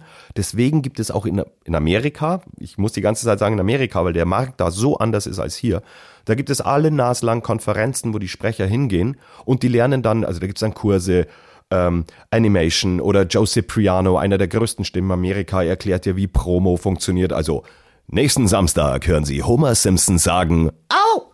So, und ähm, das sind so, äh, und, und wenn der so, so eine Koryphäe, der, der hockt dann da und, und, und äh, gibt einen drei Stunden Workshop und danach weißt du, wie Promo funktioniert. Also zumindest mal in den Ansätzen. Und das gleiche mit Animation, das gleiche mit Corporate Narration, mit all den Feldern. Die wollen alle besser werden in diesen Feldern, damit sie da ähm, mehr Erfolg haben. Das ist was, was es in Deutschland überhaupt nicht gibt. Also zumindest ich kenne keine Konferenz in Deutschland, die es gibt und ich, ich finde, ich sollte es wissen. Ich habe mal versucht, sowas aufzuziehen. Interesse war aber quasi nicht vorhanden. Aber äh, auch das kann ja noch kommen. Du warst jetzt auch kürzlich bei einer großen Sprecherkonferenz in Dallas in den USA. Ähm, was hast du da für, für, für Eindrücke und, und neue Learnings mitgenommen? Dass da der Markt viel diversifizierter ist. Zum Beispiel, es gibt da jetzt nicht nur einfach die Werbestimmen. Nein, da war ein Workshop für Autowerbung. Der spezialisiert sich nur auf Autowerbung und zwar national, also wenn jetzt Honda nation, also national äh, was macht, dann regional, wo sich mehrere Händler zusammenschließen und lokal, wenn ein Händler ein Ding macht. Und du musst verstehen, was die unterschiedlichen, die haben alle einen unterschiedlichen Zweck, diese Spots und unterschiedliche Ziele. Und das musst du verstehen als Sprecher, damit du da richtig rangehst. So, und das ist mit ganz vielen Sachen so, dass das ist viel diversifizierter, als das in, in, in Deutschland man so wahrnehmen würde. Wenn ich jetzt als Firma oder als Auftraggeber auf der Suche nach einem Sprecher oder einer Sprecherin bin für Werbung, für Podcasts oder auch, wie du schon gesagt hast, Telefonansage oder auch, auch einen Film zum Beispiel, wie komme ich dann konkret an einen Sprecher über Bodalgo? Du gehst auf die Webseite, stellst ein Casting ein, wartest die Angebote ab. Castings dauern immer nur 24 Stunden, weil es hat sich gezeigt, hast du genügend Angebote, dass du glücklich wirst. Und dann nimmst du dir die oder den Favoriten und alles weitere geht im direkten Kontakt. Und Casting einstellen, was heißt das? Na, das heißt, dass du sagst, um was geht's da? Was für eine Art Stimme brauche ich? Und, ähm, und äh, was ist die Zielgruppe? Das hilft, weil sich dann der Sprecher besser darauf einstellen kann, an wen er seine Nachricht da ähm, platziert. Und du musst natürlich Stimmalter, Stimmgeschlecht, ähm, welche Sprache soll der sprechen? Soll er vielleicht eine Fremdsprache sprechen? Soll er einen bestimmten Dialekt sprechen? Das kannst du alles angeben. Aber am wichtigsten ist beim Casting, das ist wirklich das aller, aller, ach ja, dein Budget musst du natürlich auch angeben. Aber da, da hilft dir Bodalgo, wenn du nicht weiter weißt. Aber das absolut Wichtigste, das ist wirklich das Briefing. Also, wo du beschreibst, für was genau wird die Stimme gesucht, welche Art von Stimme stelle ich mir da vor und, äh, und wie, soll, wie soll die Stimme, die Ausdrucksweise, also blöd gesagt, soll der frech, rotzig rüberkommen oder ruhig, gelassen und so weiter? Soll es schrill sein, hell? Soll das äh, mystisch klingen? So, je besser man beschreiben kann, wie die Stimme ist, desto relevanter werden die Angebote sein. Weil die Sprecher lesen durchaus, was da geschrieben ist. Und wenn die sagen, äh, wie schrille Stimme, sorry, kriege ich jetzt gar nicht hin, also auch nicht gespielt, äh, dann bewerbe ich mich da natürlich nicht drauf. Aber du musst dir beim Briefing echt Mühe geben und es dauert 30 Sekunden, vielleicht eine Minute, um das Briefing zu schreiben. Und es spart dir so viel Zeit. Deswegen ist das das absolut Wichtigste. Schön ist natürlich, wenn das Briefing auch schon auf dem Marketing, das vorher stattgefunden hat, ein bisschen fußt, dass die wissen, naja, unsere, unsere Positionierung, ähm, die gibt ja quasi vor, dass wir eine Stimme brauchen, die eher so klingen sollte zum Beispiel. Also da kann man schon sehr viel äh, rausholen. Das ist wirklich das Wichtigste. Ja, und dann kriegst du, je nachdem, was das für ein Job ist, zwischen 20 und 200 Angebote. Also es kann schon viel werden, aber Bodalgo hilft dir echt, dich da schnell durchzuklicken. Ach ja, das Coolste ist natürlich am Bodalgo, wenn du schon ein Skript hast, dann gibst du es gerade mal mit dazu. Die meisten Sprecher werden einen Absatz oder zwei von einem Skript nehmen und also ein Custom-Demo nach deinem Skript machen. Ich meine, das ist, großartig. Dann legst du das vielleicht schon mal unter deinen Imagefilm oder unter deine Werbung drunter und hörst mal, wie das so ist und sagst so, wow, das ist genau die Stimme, die wir suchen. Die, die nehmen wir sofort. Also das sind schon große Vorteile und es geht rasend schnell. Also wenn die dann sagen so, ja, aber wir brauchen es leider schon heute Abend. Ja, so what? Äh, die meisten der Sprecher haben, haben ein eigenes Studio und nachdem sie ja von Bodalgo quasi verifiziert worden sind, ist auch damit gesichert, dass die Qualität stimmt und man hört ja dann auch, wie die Qualität ist. Mhm. Also es ist, ähm, es ist unglaublich einfach, es ist unglaublich effizient. Äh, es spart Kosten, weil eben externes Studio brauche ich nicht. Klar, ich muss eventuell das Studio des Sprechers schon zahlen. Bloß die machen das natürlich meistens in ihrem Preis dann schon mit drin, weil die sagen, naja, ich habe jetzt hier klar was ausgegeben für mein eigenes Studio, aber ich spare mir dadurch ja unglaublich viel Zeit. Ich muss jetzt nicht irgendwie ein anderes Studio äh, tuckern und wieder zurücktuckern. Also kann ich eigentlich die Studioleistung, sagen wir mal, sehr viel attraktiver anbieten, als das jetzt ein externes Studio könnte. Also eigentlich gewinnen da alle nur. Und äh, ich kann nur wirklich empfehlen, das auszuprobieren, weil wer es einmal gemacht hat, wird nicht aufhören, es zu verwenden. Und wenn du dann sagst, hey, ich habe hier einen Job, den brauche ich jetzt aber in sechs Sprachen. Ja, okay. Dann stellst du sechs, also pro Casting, äh, pro Sprache braucht man schon ein Casting, wichtig. Und, und da machst du das und du, du hast, ähm, ja, du kannst äh, Lokalisierungen, Internationalisierungen, das ist ein, ist, ein, ist ein Klacks mit Bodalgo. Und ähm, welche unterschiedlichen Anforderungen an, an Sprecherinnen und Sprecher gibt es denn, je nach abhängig vom Endprodukt? Ja, sicher. Ich meine, wenn du jetzt, äh, also die meisten, die Anforderung bezieht sich ja immer auf die Stimme. Mhm. Und da ist es, kommt es wieder aufs Briefing. Also wenn du was ganz Spezielles im Kopf hast, äh, kannst du ja, du kannst ja auch mit Beispielen arbeiten, dass du sagst, ich suche eine Stimme, die klingt wie Morgan Freeman. Oder jetzt in dem Fall sagen wir mal wie der Synchronsprecher von Morgan Freeman. Und dann machst du da vielleicht einen kleinen Link zu einem YouTube-Video, damit sich die Sprecher das anhören können. Naja, wer wird sich jetzt wohl auf dieses Casting melden? Voraussichtlich Leute, die so ähnlich klingen wie Morgan Freeman. Boah, haben wir das schon mal erledigt. Und dann, oder du schreibst so, ja, soll klingen wie so, aber nicht ganz so aggressiv. Oder soll kratzig sein oder soll rauchig sein. Je besser du beschreibst, desto, je besser du die Anforderungen beschreibst, desto desto easier wird die Sache. Und ich weiß natürlich, schreien da jetzt gerade viele Hörer sagen, ja, super, aber mein Kunde hat mir eben noch gar nicht gesagt, was er für eine Stimme will, der will einfach Vorschläge.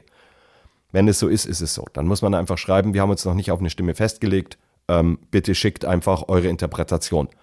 Dann rattert es natürlich ganz kräftig, weil dann kann es auch mal sein, dass da ja, 200 Angebote kommen und da muss man halt sich dann durchkämpfen. Aber von der Art des, des Endprodukts, sage ich jetzt mal, äh, klingt ja eine Werbung jetzt anders als zum Beispiel ein Erklärfilm, oder? Ja, natürlich. Also ähm, die, die, die Werbung versucht ja viel, viel mehr Emotionen zu wecken.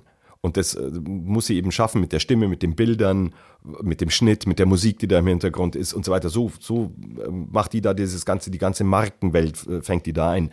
Beim Erklärfilm geht es nur darum, dass die Information die da in den Worten drinsteckt, dass die möglichst ankommt. Da gibt's aber auch einen, einen ganz wichtigen Hinweis, weil es oftmals nicht ganz ideal gemacht wird. Beim Erklärfilm ist die Information unglaublich wichtig. Jetzt werden teilweise englische Filme genommen, die sagen wir mal zehn Minuten dauern. Und die werden jetzt eingedeutscht. Deutsch ist aber locker um 20 Prozent länger. Das heißt, entweder ich passe die Übersetzung so an, dass ich dem Übersetzer sage, pass mal auf, das muss die gleiche Silbenzahl sein. Das musst du eben dann kürzer übersetzen, weil sonst hetzt sich der da durch und da bleibt von der Information null übrig und dieses E-Learning wird ein, wird ein Total Car Crash.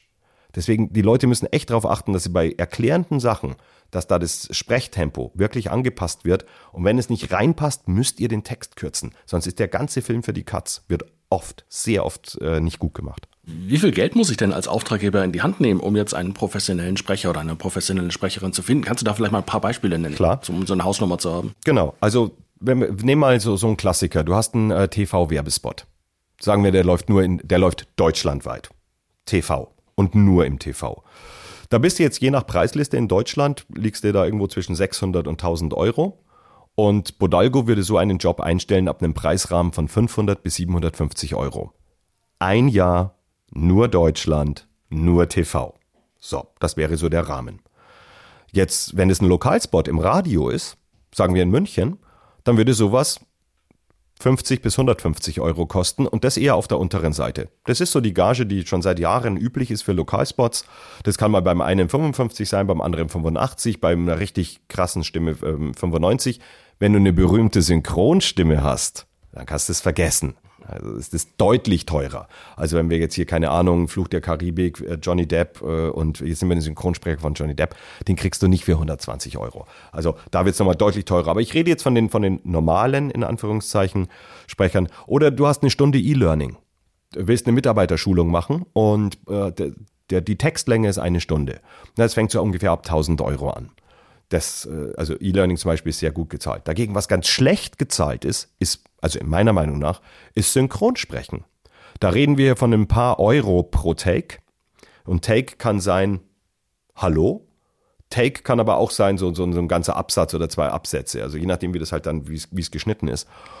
Und da sind die Leute teilweise gut eine Woche beschäftigt und gehen dann mit nicht so wahnsinnig viel Kohle nach Hause. Aber wenn du dann wiederum die Hauptrolle sprichst von einem, von einem bekannten Hollywood-Star, also die Synchronstimme sprichst, ja, dann will ich die Werbung haben, weil die Werbung wollen natürlich dann die Stimme von, ja, ein beliebiger Schauspieler, Ben Affleck, keine Ahnung. Und äh, dann, dann klingelt's richtig in der Kasse, weil dann machst du einen Werbespot, 30 Sekunden, danke, 4000 Euro, 3000 Euro, was auch immer. Je nachdem, wie sehr der Kunde deine Stimme will. Aber wenn ich jetzt höre, da will jetzt jemand für einen Werbespot 500 Euro haben, denke ich mir erstmal, Guter Stundensatz, aber ähm, wie, wie, wie, wie, wie, äh, läuft diese Kalkulation? Wie, wie, wie rechtfertigt oder wie, wie rechnet sich das? Also es rechnet sich beim, beim, speziell bei der Werbung gibt es das sogenannte Buyout. Ich halte das für ein bisschen überholtes Modell. Also man hat da getrennt zwischen Layout, die Arbeitszeit, in der, in, in der der Sprecher den Spot kreiert und das Buyout, die Rechte oder die Kosten für die Rechte, um dieses Audio dann auch zu nutzen. So, warum ist es so teuer? Also in Anführungszeichen. Stell dir vor, ähm, zu dir kommt jemand, also wir nehmen jetzt mal hier Toyota, äh, nehmen wir Mercedes-Benz. Mercedes-Benz möchte, dass du den neuen Spot sprichst, Region ähm, Deutsch, Österreich, Schweiz, ähm, Fernsehen und Online. Damit bist du für alle anderen Autohersteller raus. Die werden deine Stimme nicht nehmen. Und für diese, und, und, und natürlich will auch Mercedes-Benz, dass die nicht deine Stimme nehmen. Und zum Beispiel wird für diese Exklusivität gezahlt. Und es wird auch für die Reichweite gezahlt, wie viele Menschen deine Stimme hören. Also das äh, ist nicht so, dass man sich da mal zufällig ausgedacht hat, ach ja, dann nehmen wir mal deutschlandweit 700 Euro, keine Ahnung. Nee, nee, also das hat schon eine Begründung. Und eine Begründung eben, also äh, auf der einen Seite bist du teilweise raus für ähnliche Businesses, das muss gezahlt werden und der Art, die Art der Verbreitung ist halt sehr, sehr, sehr, sehr weit und auch dafür muss gezahlt werden. Wenn du in deiner Firma irgendwie ein ein E-Learning machst oder so, das äh, 50 Hanseln hören, bist du zwar trotzdem noch bei 1000 Euro für eine Stunde. Ein Werbespot dauert 30 Sekunden, 60 Sekunden, wenn es hochkommt. Also ähm, das, ist nicht, das ist nicht zufällig gewählt und einer der Hauptgründe ist eben äh, das Buyout, die Reichweite und so. Von diesem Geld, was der Auftraggeber dann zahlt, wie viel bekommst du davon? Null. Ich nehme ja keine Provision. Ich bekomme 0,0,0. Ich bekomme weder was vom Auftraggeber, noch bekomme ich von den Sprechern da knapp sich was ab. Das hat auch, ähm, das hat auch rechtliche Hintergründe. Ich würde mir das Leben sehr schwer machen, weil ich dann äh, KSK-pflichtig wäre und als Agentur auftreten würde. Und das wäre, das würde es sehr komplex machen. Nein, ich, ich mische mich in die Zeit. Ich bin nicht Vertragspartner von, von, von den Auftraggebern, die sind Vertragspartner mit den Sprechern und so funktioniert das. Und es funktioniert sehr gut. Also innerhalb von 14 Jahren hat man gesehen, dass es unglaublich gut funktioniert. Und es ist für, für alle Beteiligten viel, viel einfacher. Und äh, deswegen, deswegen ist es ja auch so attraktiv für die Auftraggeber, weil die das eben einfach nutzen. Und es funktioniert einfach. Und es funktioniert wahnsinnig gut. Also dein Geschäftsmodell ist allein, dass du von den äh, Sprecherinnen und Sprechern, die in deiner Datenbank sind, einen, einen fixen Betrag verlangst die, die Premium-Mitglied werden wollen. Nur die, die Free-Members kriege ich nichts, aber die können sich halt auch nicht auf die Aufträge bewerben. Das Geschäftsmodell ist exakt so, wie du es beschrieben hast. Das wird getragen von den Mitgliedsbeiträgen der Premium-Sprecher. Also im Monat 39,90 oder halbjährlich 199 oder jährlich 300, 300 Gott, jetzt weiß ich meinen eigenen Preis nicht oder was. 349,90. Und äh, wie viele von den 2000 Sprecherinnen und Sprecher, die du auf der Plattform hast, zahlen diesen Premium und diese Premium? Also auf der Plattform sind 12.000 Sprecher, ähm, das sind ein bisschen mehr. Und äh, ich bin mit den Zahlen eigentlich nicht, ähm, nicht, nicht, also ich halte ja nichts geheim, aber sagen wir mal ungefähr 2000. Was würdest du denn jemandem raten, der sagt, ich glaube, ich habe eine ganz gute Stimme. Du hattest es vorhin schon angesprochen, dass der, der, der, die Eigenwahrnehmung nicht immer mit der Außenwahrnehmung übereinstimmt, aber der, der vielleicht auch schon tatsächlich eine, eine Sprecherausbildung mal gemacht hat. Wie kommt er in dieses Business rein? Also zunächst, äh, das hat nichts mit ähm, Eigenwahrnehmung und Außenwahrnehmung zu tun. Die haben schon, also die Leute, die immer sagen, ich höre so oft, ich sollte mal zum Radio gehen. Nee, nee, die haben meistens schon eine, eine, gute Stimme. Es reicht aber eben nicht nur die gute Stimme zu haben. Du musst auch wissen, wie du sie einsetzen kannst und wie du sie richtig einsetzt. Also nur um das noch, ähm, noch äh, ganz klarzustellen. Also was machst du? Du, du? du hast jetzt eben diesen Drang, du möchtest in den Bereich Sprecher gehen dann würde ich nicht zu, ähm, zu, zu gewissen Akademien gehen, die sagen, dass sie da eine Sprecherausbildung haben, weil es zeigt sich oftmals, dass da vielleicht die Eigen und Außen nichts miteinander zu tun haben. Und ich habe viele, ähm, viele Sprecher, die ich ablehne, obwohl sie von eben einer Akademie kommen, von der sie sagen, ja, und da habe ich sprechen gelernt. Also in meinen Augen ist das Nonsens. Wenn man jetzt nicht mehr gerade mal drei Jahre Zeit hat, hat oder vier Jahre für eine Schauspielausbildung und jetzt nicht unbedingt beim Radio anfangen will, du kannst aber immer zu einem Sprecherzieher gehen und kannst da privat einfach Unterricht nehmen. Und du kannst dich äh, online fortbilden, selbst wenn es jetzt Kurse sind, die für zum Beispiel Gravy for the Brain gibt's da, die machen Online-Kurse für Sprechen. Und klar, das ist englischer Content, aber da stimmt halt auch vieles unabhängig von der Sprache. Um um den Ausdruck, die Atmung und die Sprache dann, um das richtig hinzukriegen, da gehst du zu einem Sprecherzieher, das kostet wahrscheinlich so irgendwas zwischen 70 und 100 Euro die Stunde. Und dann kannst du dabei erstmal hingehen, dann kann der mal so ein, dir so einen Überblick geben, was erwartet dich denn jetzt eigentlich? Und dann kannst du dir immer noch überlegen, oh, oh, oh das dauert ja ewig. Also ich würde sagen, bei, mit einem guten, mit einem guten Sprecherzieher brauchst du vielleicht so ein halbes Jahr. Da stehst du schon auf, glaube ich, ganz gesunden Füßen. Äh, Wochenendkurse und so weiter, das macht dich nicht zum Sprecher. Also du, das kann die Ansätze geben, aber ähm, das würde ich nicht sagen, dass das äh, funktioniert, dann mit den Haien zu schwimmen. Aber so ein, so ein halbes Jahr, wenn du intensiv und fleißig mit einem, mit Sprecherzieher gearbeitet hast, der was drauf hat, der dann noch ähm, Anregungen holst, vielleicht von Seiten wie, wie Gravy for the Brain oder so, dann kann man, ähm, dann kann man da anfangen. Und dann, dann sagst du, okay, ich bin Sprecher, was jetzt? Naja, du brauchst, ohne Heimstudio geht gar nichts. Du, es ist, es ist äh, Unsinn zu sagen, ja, wenn ich da mal einen Auftrag gehe, geh, suche ich mir ein Studio. Das kannst du vergessen, so funktioniert es nicht. Glücklicherweise gibt es aber auch heute schon die Technik, die man dazu braucht, die ist erschwinglich geworden. Sie schmeißen sie dir nicht hinterher, man muss schon ein bisschen was ausgeben, aber man kann mit ein bisschen handwerklichem Geschick, kann man sich dann auch eine eigene Sprecherkabine machen, ähm, Mikrofone und, und USB-Interfaces sind nicht mehr sehr teuer. Ähm, da kriegt man also äh, ein Paket deutlich für unter 1000 Euro hin, das sehr, sehr gut klingt. Das kann man alles machen. Ja, und äh, dann vielleicht noch ein, zwei Demos produziert. Und dann musst du da einfach ins kalte Wasser springen. Dann, dann bewirbst du, dann machst du Casting. Und, und Casting heißt, da wirst du erstmal nur Absagen bekommen. Und ganz, ganz viele. Vielleicht hast du auch Glück und deine Stimme ist ein Volltreffer eher unwahrscheinlich. Also man muss schon, dann, man muss schon ein bisschen resilient sein, weil äh, Ablehnung ist, äh, ist äh, der zweite Vorname von Casting. Wie schwer ist es denn in dieses, als, als Neuling gerade in dieses Business reinzukommen? Naja, wenn, wenn du gut ausgebildet bist und eine gute Stimme hast, dann ist es, dann ist, bist du bei einem Casting, hast du nicht wesentlich geringere Chancen als, als andere Stimmen. Es ist vielleicht was anderes, wenn du bei einer Agentur jetzt gelistet wärst oder so. Die werden dich gar nicht listen, weil du eben noch nichts vorweisen kannst. Also du hast die, dieser Weg steht dir nicht offen.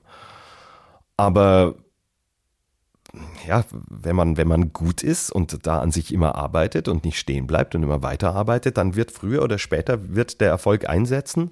Ich habe da ähm, überhaupt keinen Zweifel daran. Die Amerikaner gehen da noch viel weiter. Die sagen, du bist als Sprecher, bist du ein Business. Und du musst nicht nur sprechen können, du musst auch Ahnung von Marketing haben. Du musst wissen, wie ein CRM funktioniert. Du musst wissen, wie E-Mail-Marketing funktioniert. Du musst wissen, wie SEA, SEO und du musst das alles wissen, weil du bist ein Unternehmen.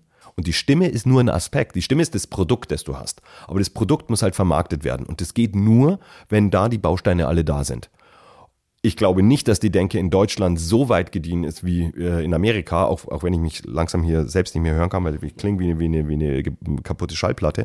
Aber es ist halt so. Und es gehört mit dazu. Und es ist wichtig und es ist auch wichtig, die Leute da anzuleiten. Deswegen bin ich auch bei den Konferenzen, weil ich da auch ähm, großer Befürworter bin. Ich so sage, Leute, ihr ist nicht nur die Stimme allein, ihr müsst auch wissen, wie ihr euch vermarktet. Will kein Kreativer machen, weil Marketing ist administrativer Quatsch, wer will das schon? Aber es, es gehört halt einfach mit dazu. Aber einer dieser Bausteine zur Vermarktung ist ja Budalgo. Natürlich, ja klar, natürlich, selbstverständlich. Und es gibt da viele Sachen, die eigene Webseite, das eigene CRM, äh, E-Mail-Marketing, äh, bei verschiedenen Plattformen vielleicht gelistet sein, bei einer noch gelistet sein, wo äh, die, die eine, die eine Education-Plattform ist. Natürlich, das gehört alles in, in die Toolbox des Marketings mit dazu und ich sehe Bodalgo absolut als einen auch dieser Bausteine, das ist auch Marketing. Also ein Marketing, eine Marketingausgabe. Und du kannst es ja auch absetzen von der Steuer, weil davon ganz nebenbei natürlich, weil es ist ja eine Marketingausgabe. Wenn du Bodalgo heute nochmal neu erfinden würdest, was, was würdest du anders machen? Ich würde von der ersten Sekunde an, weil das hatte ich in der allerersten Version von Bodalgo, konnte jeder Jobs einstellen. Und die gingen sofort raus, ohne dass sie geprüft worden sind. Und da gab es halt dann den Job, ähm, hier 50 Euro für einen TV-Spot national. Klar habe ich das dann äh, zehn Minuten später dann gesehen, weil sich die Leute bei mir beschwert haben, hier bist du, bist du total kirre oder was. Und das habe ich dann auch sehr, sehr schnell geändert. Aber das war mit eins der Gründe, warum, warum der Ruf da so schlecht war, obwohl es, also das war, das war nicht viel, es war eine Handvoll Jobs, aber die gingen halt an hunderte von Sprechern und somit war es noch. Da habe ich denen natürlich erklärt, so, sorry, ähm, wird nicht wieder vorkommen. Und ich prüfe ja jeden Job einzeln, um zu sehen, also gibt es da irgendwas, wo der bedenklich ist vom, aufgrund des Inhaltes oder wo er bedenklich ist aufgrund des Budgets, weil es halt mit keiner der gängigen Preislisten ähm, konform geht. Und dann gehe ich halt in den Diskurs mit dem, mit dem Auftraggeber und sage so, pass auf, hier und hier müssen wir noch an ein paar Stellschrauben drehen. Also da gibt's ja auch, auch einen persönlichen Service dann dazu. Aber äh, das würde ich anders machen, ja, das äh, würde ich. Und ich würde natürlich meine, meine, meine Werbeausgaben ein klein wenig geschickter machen. Was hast du da falsch gemacht? Ich habe gedacht, dass ähm, gewisse Publikationen, ähm, da müsste eine Anzeige gut wirken, weil ich eben als Zielgruppe die Werbeagenturen auch vor Augen hatte. Und das hat überhaupt nicht geklappt. Also da, ähm, also der Response war wirklich null. Also nicht ein bisschen, nicht, nicht klein, sondern Response war nada, zero, niente, nichts. Zum Abschluss noch drei Fragen. Was war das größte Learning deines Lebens? Das größte Learning meines Lebens war die Erkenntnis, dass nur weil man Muffe davor hat, selbstständig zu werden, kein Hinderungsgrund sein sollte, es zu tun, diesen Schritt zu wagen. Denn das war der größte und wichtigste Schritt in meinem Leben, abgesehen vielleicht von Heirat, Kinderkriegen, das, das vielleicht auch noch, aber auf dem beruflichen Weg war es wirklich der Sprung in die Selbstständigkeit. Und ich glaube, dass viele Leute gar nicht im Traum sich nicht ausmalen können, wie viel Potenzial in ihnen steckt, wenn sie eine gute Idee, das braucht man schon, eine gute Idee, um starten zu können, mit einer guten Idee äh, Erfolg zu haben als Selbstständiger oder Selbstständige. Und was war der größte Fehler? Viel zu lange für diese Erkenntnis zu brauchen. Und die letzte Frage, welchen Tipp würdest du deinem 18-jährigen Ich geben? Kaufe Apple-Aktien. Na, ich glaube, also gut, dann wäre man, wär man gesegnet, aber ähm, meinem 18-jährigen Ich, na, das ist also äh, kurz vorm Abitur, das ist echt nicht so leicht, weil ich bin eigentlich schon ganz happy, wie es gelaufen ist. Also würde ich vielleicht zu ihm in der Tat sagen, soweit ist alles Bene. Mach mal weiter so. Dann Armin, vielen Dank für das spannende, interessante Gespräch und weiterhin viel Erfolg mit Bodalgo und sämtlichen Nerd-Projekten, die du sonst noch so planst. Vielen Dank, dass ich bei euch sein durfte. Vielen, vielen Dank. Turi 2 Jobs Podcast. Alle Folgen gibt's unter turi2.de slash jobspodcast. Die Turi 2 Podcast Wochen. Alles über Podcasts für Kommunikationsprofis. Präsentiert von 7one Audio. Podstars bei OMR. Und Zeit Online. Online unter turi2.de slash podcastwochen.